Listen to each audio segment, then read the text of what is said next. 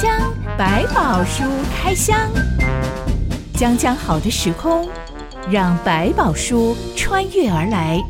遇见将将好的你。欢迎收听《将将百宝书开箱》。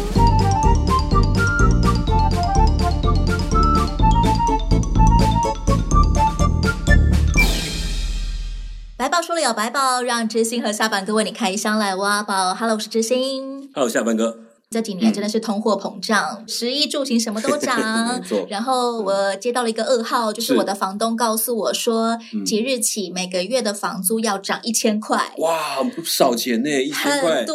对，对我们来。 讲，薪水涨都没涨到一千块这么多。我当然很不情愿啦，嗯但是呃，最后我还是接受了房东的，不能说是要求，嗯对就是他也是诚恳的跟我沟讨论通。这件事哦情，嗯因为过去很多年来，都没有我动住过的这个房子，是诶，其实我也看得出来啦，我周遭的租租金啊，金对或者是售价呀、是都是中古屋哦，嗯 每一年都在往上涨。哇，我知道我已经是比别人更便宜的租金所在以租那个房子了，所以看起来这个房东也是很不容易的，要跟你起始这个事情，觉得好像再不涨更难开口了。他就是很哎诚恳的告诉 我，因为通货膨胀，是所以是大我家已都在涨经了压了很多年没有涨的房租，真的必须要反映调整通货了膨胀的关系，是是而涨上来。嗯啊，对我这种北漂族来说，嗯，，又是一声叹息 已经啊对不知道有多少样东西涨价嗯再涨价了。是这种时候，我就会非常羡慕那种有爸妈留给他们房子的 人。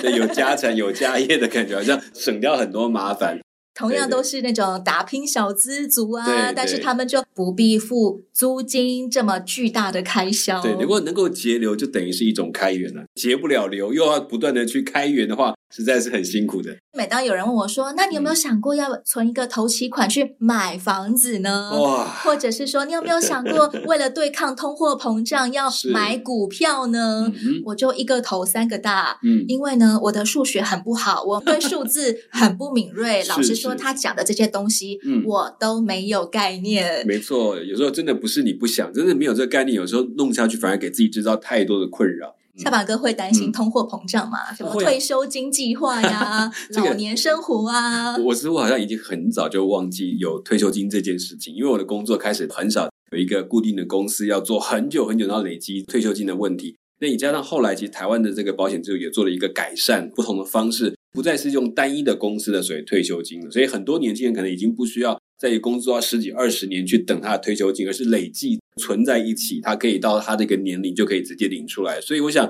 不像过去那样去思考了。那目前比较会问自己说，那怎么样让自己可以有比较稳定的收入，甚至就算是年纪大了，也可以有一些其他的不同的工作来贴补生活，可能更实际一点。每当保险理专想要来跟我推荐新产品，我真的没有办法回答他们很常问我的一句话：是，嗯你有想过退休之后每个是月可以领多少钱吗？嗯嗯，还有，你预计你活到几岁？哦是是你想是要过一个优渥的退休生活，还是一个拮据的退休生活？ 是，老实说，这些问题对我来说太难了，因为一来我真的不知道我会活到几岁，嗯哼，二来谁说六十五岁之后我就不能够在工作有收入呢？没嗯错。嗯那他们就会告诉你很多的万一这样，万一那样、是嗯啊，你的身体已经不行了对，可能很疲劳了嗯，哼可以轻轻松松的赚钱，嗯哼何乐而不为呢？嗯，嗯说的都很好啊，呃，最后我我也只能够呃，嗯嗯就是冷处理，然后慢是慢慢慢淡出，因为老实说，对我真的讲不出什么可以对得回去的话。是好像没有办法像算的那么清楚，还包括其他，就算讲了这么多的理财，你不要忘记，有时候我们在问说，可是呢，也要有财才能理啊。目前的财可能都是用在眼前，差不多也就是这样。要是下次知道剩下能够有多少多余的钱，其实实在是不多的。 圣经上不是有一句话说，投嗯靠耶和华的人，什么嗯好处都不缺吗？是，啊我嗯很好奇，这个好处有没有包括财富呢？嗯，可以因为说我没办法靠爸靠 妈，我只能靠上帝。那上帝会不会给我退休金呢？，是在某一部分来讲，确实上帝也顾及到我们在生命的需要。比如说，主耶稣教导我们的祷告文里面就有提到说，这个日用的饮食今日赐给我们。所以可见，上帝也是有在这地方为我们所做的预备。当然，也有一些环境里面，可能真的是大家都是缺乏的时候，可能我们也必须面临缺乏这个问题。可是你在缺乏当中，学习怎么样靠主刚强，靠主知足。甚至在最危急的时候，也能够得到他及时的帮助，这是我们另外的一种经验。所以，它可能不是实质的出现在你的账户里面有多少的数字、多少的金额，而是在这样的环境的里面，周遭的状态上，你怎么借用周遭的环境来帮助我们，供应我们应当有的需要，这就是另外一种方法了。投靠上帝，我想以现在的我来说，可以帮助我的第一件事情就是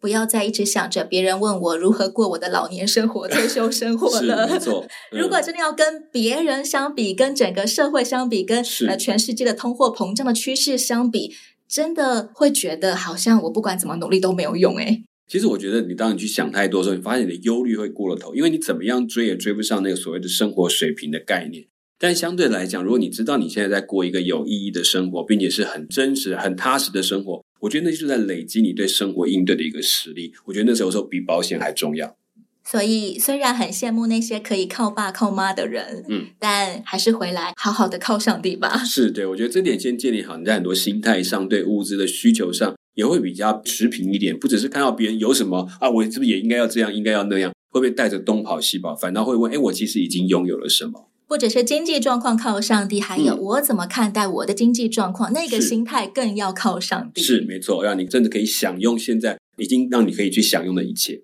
我们今天要一口气来开箱《士师记》当中的三位士师。嗯哼好巧不巧的是，他们三位都非常会为儿女着想。嗯哼，这三个爸爸士师故事记载在《士师记》的第十章到第十一章。一段音乐之后，我们来开箱。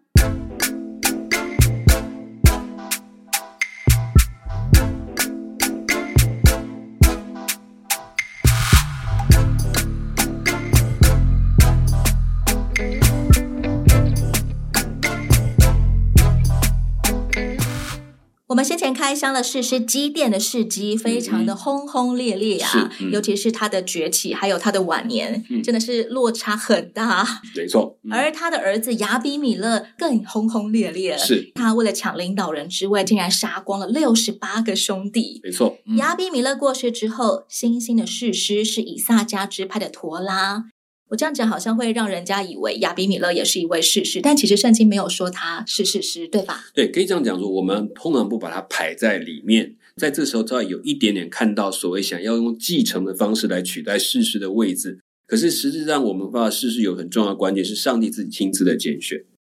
原本应该是要靠上帝拣选的，但是、嗯呃，身为基甸的儿子，竟然有那种夺位之心。，对，可能也在这时候已经隐藏的，在以色列当中有一种想要成为一个国家、有一个国王在治理的这种方式，这也可能变他们觉得这样比较踏实，比较容易找领导人的一种方法。可能隐约这个种子已经埋在这群以色列人的心里面了。新的士师是以撒家支派的陀拉，嗯，他住在以法莲山地的沙密。沙密就是荆棘的意思，大概是一片山上的荆棘地。嗯陀拉这个名字在原文里面竟然是红色的虫子，嗯哼，就是一个菜市场名。嗯，甚至可能是一个不是那么好听的名字，我在猜他可能不是什么长子吧，就是 没有用心帮这个孩子取名字。不晓得有没有像我们以前在那种华人社会里面，名字取差一点点，命会好一点那种概念说。不定从小体弱多病，所以要取个红色虫子，拜托死神放过他。嗯，然后活得好一点，这样陀拉的出身，从他的名字就可以看出，他就是个平凡人。是但历代志上记载说，陀拉的后代都成了大能的勇士。嗯后来以撒家支派当中的各家族长，大多都是陀拉的后代。是嗯圣经只说陀拉做事是二十三年，完全没有记载他如何在战场上面英勇作战啊，没错嗯保护以色列人啊，呃，有什么慷慨激昂的发言啊。嗯，对，但我觉得一个人能够传给后代的榜样，足以见证他的伟大耶。嗯，就是这里面看得出来，他的孩子们似乎被他的带领之下，似乎都成为一个非常有能力的人，这是一个蛮有特别的一个家族，跟基甸相比，绝对是很不同。嗯对，就好像是一个对照组一样，我们讲到说要能够影是响孩子，通常身教绝对比言教还重要。孩子看到你行动还是多一点。如果你又在讲一个义正言辞的事情，可是你又做的是狗屁倒灶的状态，我觉得那个反而会加深他对这个所谓你讲的内容的一个负面影响。因为其实我们就像做广告一样，我今天说啊，我们是最棒的东西，可是我们公司的员工都看到说啊，我觉得我们做那个很烂，真的很烂的时候，他会觉得说那广告都是假的，或者以后再讲怎么样再真实的话，他都觉得这是假的，因为你都做不到。我觉得这也是对我们每一个基督徒自己的生命信仰的考验，就是当我们谈信仰谈的很多，可是在自己的家里生活里面却常常把信仰放在一边的话，看的最多的就是自己的孩子。对家人是不可能做形象、做广告的，嗯，必须要表里如一，嗯哼心口合一，是孩子才会知道你所信的神是真的神。对，甚至你不一定是完全的，你只是当你面对的时候，你会很自然去想到上帝，你可能做的好或不好，都很真诚的让孩子们知道，他反而觉得，哎，你的信仰是真的，你不是把它拿来哦，在外面讲的很好听，而是你真的每天在面对你的上帝。下一位兴起的士师是出于约旦河东马拿西半支派的雅尔，他做以色列的士师二十二年。嗯圣经一样没有记载这位雅尔有没有一些战场上的丰功伟业啊，是有没有一些法律上啊、政治上面的嗯呃厉害的建树啊？嗯但是圣经记载了雅尔如何留给儿子们巨大的财富。这个雅尔有三十个儿子，每一个儿子外出都骑驴。嗯，要知道，在当时候以色列的社会里面，没有多少人拥有马或驴，是嗯只有高贵的人、有钱的富翁才会骑驴当做交通工具。嗯哼，但雅尔却给三十个儿子一人一头驴耶，对，一出家门就好风光啊！大家都知道，哇， 没错那个骑驴来的，他绝对是贵族，嗯哼绝对是有钱没人。错啊，除此之外，雅尔还给三十个儿子一人一座城池，嗯，好了不起呀、好像国王一样，分封嗯给三十个皇子，管的地呃方可大了，嗯一人一个城池。是嗯当时候的人把那三十座城称为哈沃特雅尔，意思就是雅尔的帐篷村。嗯其实下班哥我们之前才讲过，约旦河东，因为他们直接跟外族有接壤，没有一是些、呃嗯什么山脉啊、河流啊来往也挡比较是住啊，嗯所以住在约旦河东的以色列人比较容易受到侵扰。嗯，这个雅尔住在约旦河东，身为是马拿西半支派的人，他可以拥有三十座城池，而且拥有巨大的财富。嗯哼。这说明了什么啊？从前面的基甸开始之后，他的孩子们的一些争夺，到后来妥拉的儿子们成为伟人，一直到雅尔他的儿子们有各有城池，俨然形成了一个大概什么叫接近国家的形态。慢慢的，组织里面继承人的制度开始有国王，然后他的王子准备要继承，甚至他们要分别去控制不同的城市。其实看见另外一个问题，就是说以色列的那种心态想法里面，似乎隐隐约约要自己来成为一个国家，他们也不再期待上帝一个指派一个的事实，希望从这里找到从他的孩子里面养成起来，建造起下一个事实的预备。这说不定已经形成另外一个思考在他们当中，甚至俨然已经成型。让他们也开始羡慕起外面其他国家，他们不用再等上帝给一个国王、给一个士师，而是自己在当中找到一个可以继承的、管理他们的人。各地都有王、省主啊、帮主啊，可以帮他们管理或者是保卫他们的家族，似乎已经慢慢形成这种的想法跟这个制度出现。雅尔固然是一位上帝所拣选的士师是，嗯嗯但他统治三十座城的做法，还有他把这三十座城分给三十个儿子，就俨然成为了一个雅尔王，对一个城邦王的架势了。是没有错，所以你会发现这边已经慢慢里面开始变得，虽然他们还是一样对我们讲说哦，他们是所谓上帝选的事实，可是其实隐隐约已经有一种好，那我来决定一切，甚至我来想办法来做我认为要的管理的最好的方法，就是我的儿子去管，这样子可以直接听我的话。也可以看出，这些士师好像越来越没有在为他们这个以色列民族着想，都是为我的家大业大着想了。嗯对的，不只是在管理上，也包括信仰上的榜样，似乎在这里面也都没有再谈到了。圣经箴言有一句话说：“善人给子孙遗留产业，罪人为一人积存资财。”嗯，这段话是什么意思呢？我们的遗留下来什么东西，你可以留给他什么，成为他生命的榜样的那个真正他生命的产业，包括有形无形，都是是善人留给子孙的榜样对产业。而且更多来讲的产业，可能是他在生命里面累积的东西。那这边讲的资产比较是说，我只留给你就是钱，可以花用的，可以豪华的东西。所以这些事情来讲，这两个就会有一点微妙了。嗯为什么罪人会给一人积存资财啊？这个在圣经里面某种报复性的概念里面，它要是他们呢，以为自己为自己累积了许多的财富，其实呢，到最后他们是拿不到的，那是上帝会留给所谓他认为义的人，就要分给他们，就是把它夺回来交给他们。有这个概念，你说他就是这种报复性的动作，是你以为你可以为你自己累积财富吗？你不过是为其他人在累积财富，因为你这是拥有暂时的一个时间。以前新闻上嗯常常会报道说，那些中了什么千万英镑、美金的嗯那些乐透彩头奖是得主，他们二十年后过着怎么样的人生。对，没错嗯结果发现七成以上的人嗯嗯最后都是贫困潦倒，是他们就做了一个分析研究，推估出一个结嗯论。因为这些钱财不是脚踏实地劳力赚得的，对对嗯他们来说是我外加的，所以我可以随便的花用它对。啊如花果用来讲没有那么仔细，其实我自己也可以想象，我平常那个发票兑奖、对，中了嗯五百块，我就忽然间觉得哇，我现在好好像开心哦有人请我吃一顿大餐了，是然后一顿大餐蹦那个五百块就没有了就。一下就喷光了，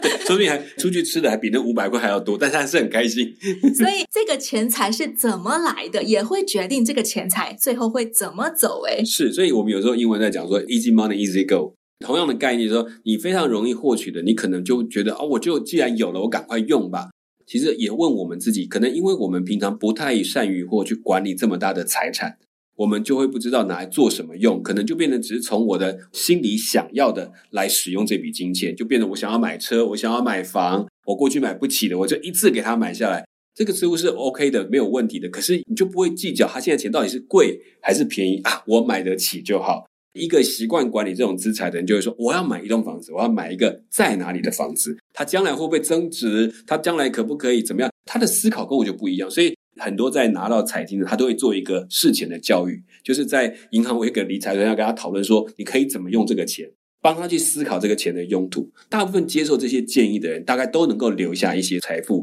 那如果不太接受他们这个建议，就是自己拿去花用的呢，通常就死得很快，因为他对金钱没有概念，到底多贵他也搞不清楚，反正我买得起我就买，所以往往损失最多都是在这个部 分。所以知心，我想象一下，如果现在有个不知名的亲戚忽然间嗯遗留了什么、是呃、大豪笔宅哎给呀我好了， 大笔虽遗然我产根本交没有给这你种亲戚啦。 假设如果是是我是忽然间得到了一个人家嗯嗯赠予我的豪宅好了，那我嗯就梦想成真，耶！我真的可以靠这个 房子来养活自己房子是吗 嗯我就可以对得了那些是来问我怎么过退休生活的人了。嗯 是，你看我已经有一个豪宅，嗯，很有可能我没有足够的 sense，对，来管理好忽然间到手的豪宅，是以至于我也很有可能会面临像新闻报道说的那些中乐透头彩的人，最后过着穷困潦倒的生活。我我觉得你不会到穷困潦倒了，但是可能会那个房子又无意间就不知道怎么变得只有一半的价值，或者就慢慢消失，那你还是依然过着你的生活，有可能也有可能就是对我还是对对不思在数字上面有长进，在数学上面有长进，所嗯以就不小心被人家骗走了。希望还是不要发生了。但是总之，我觉得就是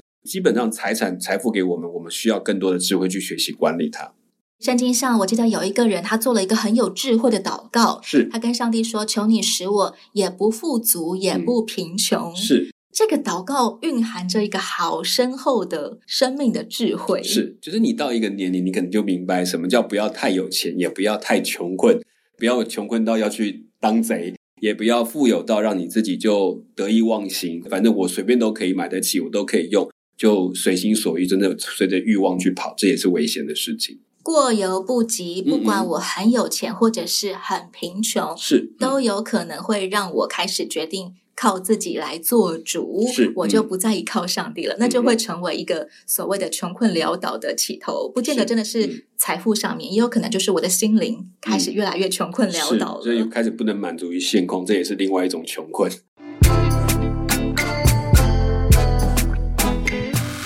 下一位出场的是师耶佛他，嗯曾经名列圣经希伯来书的信心伟人榜。嗯他的出身特别坎坷，耶佛他是妓女生下来的孩子，嗯，八成就是他爸爸去嫖 妓，所以就生下了他。对，耶佛他从小跟其他的大太太的儿子们一起生活，正式的儿子们一起生活。对，我们可以想象成长过程一定是饱受人情冷暖啊，嗯，兄弟有些们霸凌都在里头，嗯歧视他呀，欺是负他呀，是是嗯长大之后，这些兄弟们顺理成章的把耶佛他赶出家门，对这样子就不会多一个人来跟我们瓜分爸爸的遗产了。是的，耶佛他为了逃离这些兄弟们的敌意，嗯，他逃得很远很远，竟然逃到了以色列国境外，嗯嗯住在陀伯这一个非常靠近亚门人的地方。嗯哼，圣经说，有些匪徒到他那里聚集，与他一同出入。嗯，也有翻译说，这些无赖都跟随耶佛他。是，嗯，诶，哎小马哥，耶佛他这种社会边缘 人，呃，我们可以想象，本来就很容易跟其他的社会边缘人混在一起、啊结合在一起，。对，嗯，但是嗯要能够率领那些社会边缘人，嗯你要有相当本事啊率领流氓啊、大对对嗯哥啊、罪犯啊，是。要有真本事耶。是没错，这一些人为什么要聚在一起？因为本来就是边缘，那很多的在社会的地位上、经济上的取得上都比别人差很多，所以他们势必要结合成一个帮派一样，然后让他们可以在这些众多的势力里面找到一个生存之道，然后互相可以依靠，互相可以帮助。所以我想，这不只是在耶夫他这个时期，其实在我们今天社会里，你看，我们听到什么有扒手的一帮啊，有什么在某某地区的一帮，回头来想呢，他们往往也是地方上的一些弱势的群体，慢慢的结合在，为了保护自己，为了让拥有自己有一席之地，就产生了这样一个结果。就是因为弱势才要嗯积少成多啊，聚沙因为成塔的概念。对他们有自己的机会，很嗯多微小的人靠在一起，我们就可以成为一个 somebody 了。，嗯对对，比如说他可以在这个地方好像称为一霸，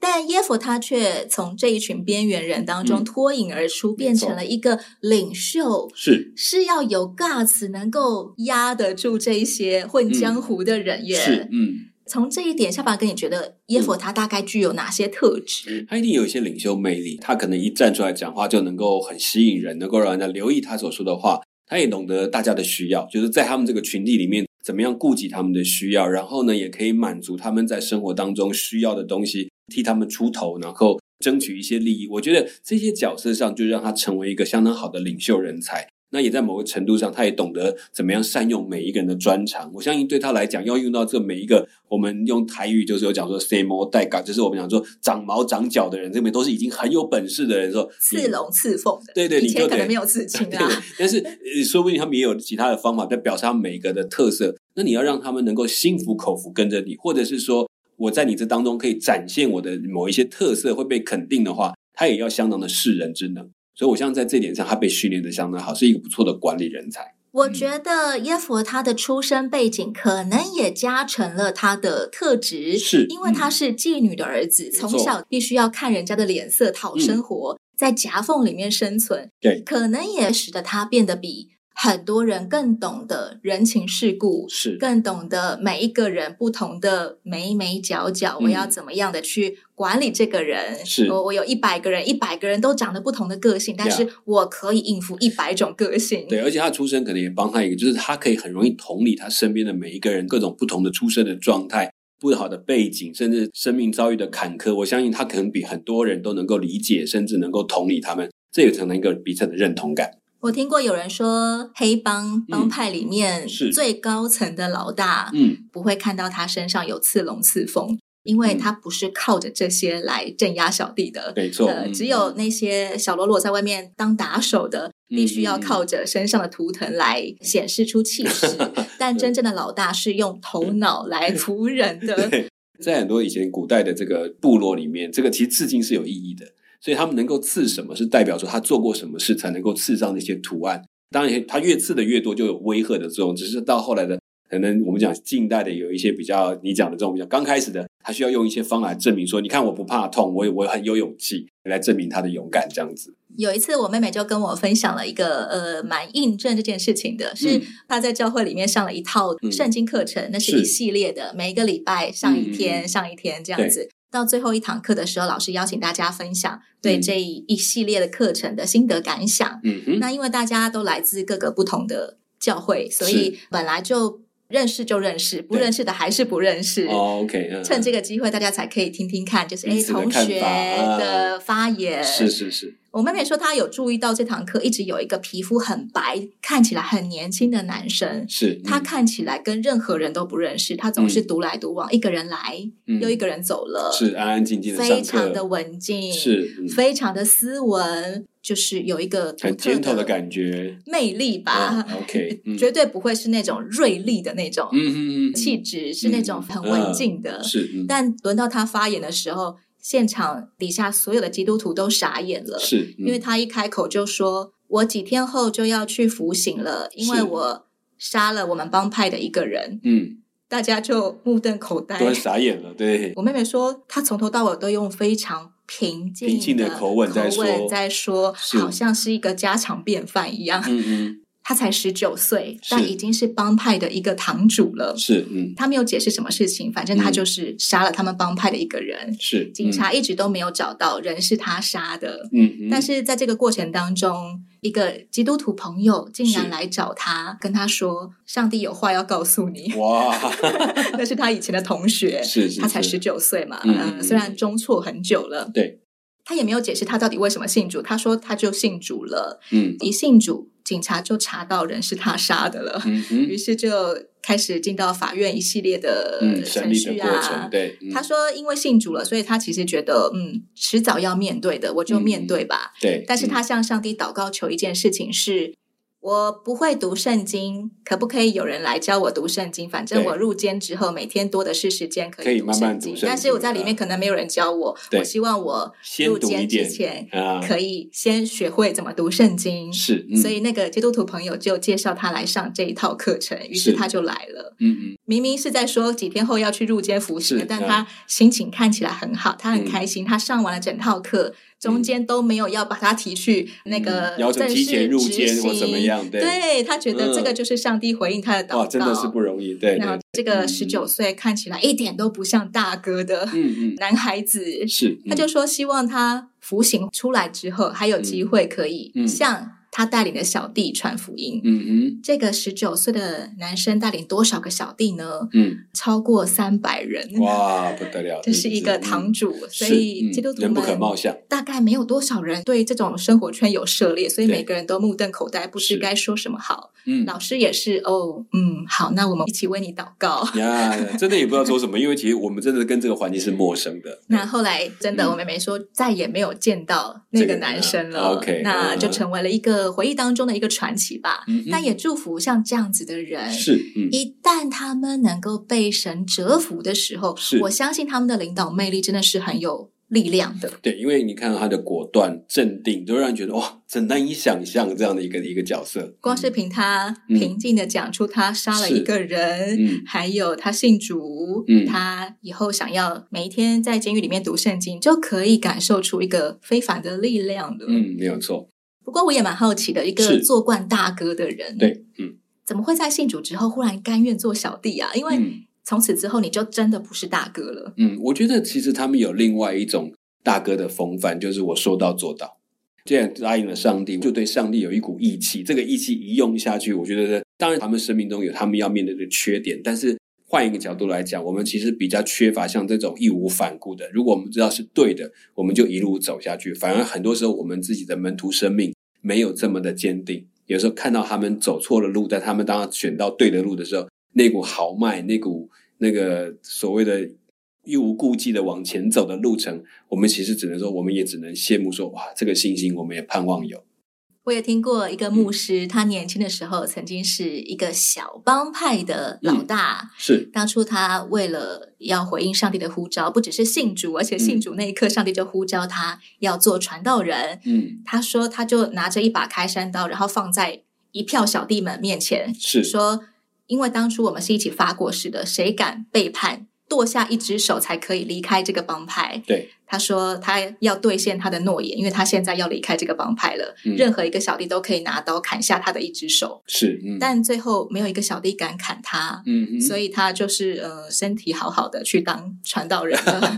哦，就是他这看这个决心有多大，嗯、是嗯是，嗯按照耶佛他的出生背景跟成长历程，他其实原本也嗯可以变成一个自卑啊、苦读啊、是自暴自弃啊嗯的、嗯呃小喽啰流氓那一类的对角嗯色，嗯耍无赖丢出去了，嗯、但他没有嗯。他接下来即将成为一个相信上帝的大能勇士。讲讲白宝书开箱，下一回再来开箱耶佛他如何成为以色列的士师。是，我是嗯真心，我是夏凡哥我们下回再见喽， ，OK，拜拜拜。